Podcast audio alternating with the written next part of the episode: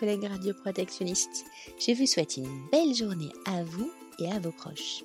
Ouvrons sans tarder le calendrier de l'Avent CRP Christmas Radio Protection Party. Quelle histoire nous est racontée aujourd'hui? Euh, Là, oui, c'était un début d'année où on était parti en renfort de, bah, du, du 10 46 qui n'avait pas d'équipe, euh, d'équipe en fait, euh, de CNIR, en fait, de cellules mobiles d'intervention radiologique, pour intervenir face à radioactivité. Et euh, l'histoire, en fait, c'est que les, les, gens en fait, du service départemental de, des routes euh, 46 ont trouvé le vendredi euh, dans un fossé euh, la fameuse fontaine, sans savoir ce que c'était. Donc, ils l'ont ramassé, ils l'ont pris, euh, ils l'ont mis dans, le, dans, la benne de leur camion, très bien. Et le lundi, euh, tout le monde a un petit peu tripoté, mmh. à savoir ce que c'est ce truc, parce que c'était joli, c'est métal. Euh, au bout d'un moment, il y a quelqu'un qui dit Mais il me semble que c'est radioactif cette affaire-là. Ah bon?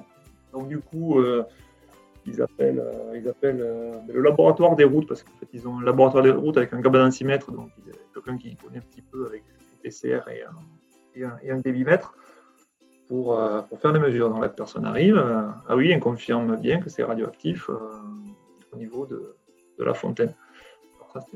Ça, c'était le lundi. Non, ça c'était le, le, mardi, ça. Le, temps, le, lundi, ça a tourné, ça a viré, et le mardi, la personne vient, fait, fait des mesures, et il confirme bien que c'est radioactif. Donc de là, effectivement, c'est panique à bord. Voilà, euh, attention, c'est radioactif, euh, pot potentiellement contaminant. Euh, qui a touché, qui a fait quoi? Ah oui, mais ça a commencé vendredi, on est mardi. Ah, bon, du coup, là, ils ont appelé le, le 18. Euh, les collègues du, du 46 sont, arrivés, ont, pris les premières mesures et euh, nous ont appelé en renfort pour qu'on puisse euh, contrôler les personnes, s'il y, avait de la contamination sur elles, parce que la problématique de ces fontaines au radium, c'est que peuvent être contaminantes qui ont été utilisées. Et voilà, donc du coup, ça c'était en fin de journée, je crois. Et, on est arrivé assez tard dans le lot et les, les personnes en fait étaient restées confinées dans, dans, leur local au moins trois heures. C'était bien content de le voir arriver. Ah ouais, elle devait bien stresser quand même, non? Ben, Un petit peu, ouais. On commençait à trouver le temps long et Bon, donc du coup, on les a rassurés parce qu'on a fait des contrôles rapidement sur, euh, sur leurs mains. Il n'y avait pas de, il avait pas de trace de, de radioactivité, donc c'était déjà, déjà bien. Et après, on a travaillé sur, euh, sur la fontaine pour pouvoir euh, faire, des mesures de débit en contact, un mètre, et on a fait des différents frottis pour s'assurer qu'elle n'était pas, qu'elle n'était pas contaminée. Donc, il n'y avait pas de contamination alpha, donc ça, c'était, il n'y avait pas de contamination du, du tout, dont, dont, notamment la, la contamination alpha. Donc c'était un, ouais, c'est pas un exercice pour le coup, c'est une belle, bonne, bonne ah. intervention. Euh. Un vrai exercice en, en, réel, quoi.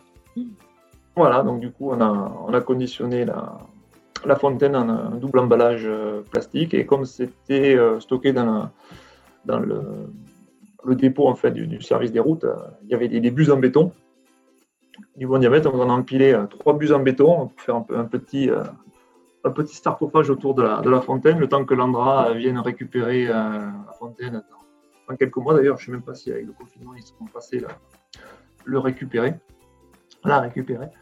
Donc, euh, euh c'était pas mal aussi, parce qu'on s'est adapté avec ce qu'on a trouvé pour pouvoir euh, stocker en, sécurité les, les fontaines en radium pour que personne ne puisse euh, y toucher. Donc, deux sacs en plastique, des bus en béton et un petit balisage, il est très radioactif, ne pas s'approcher.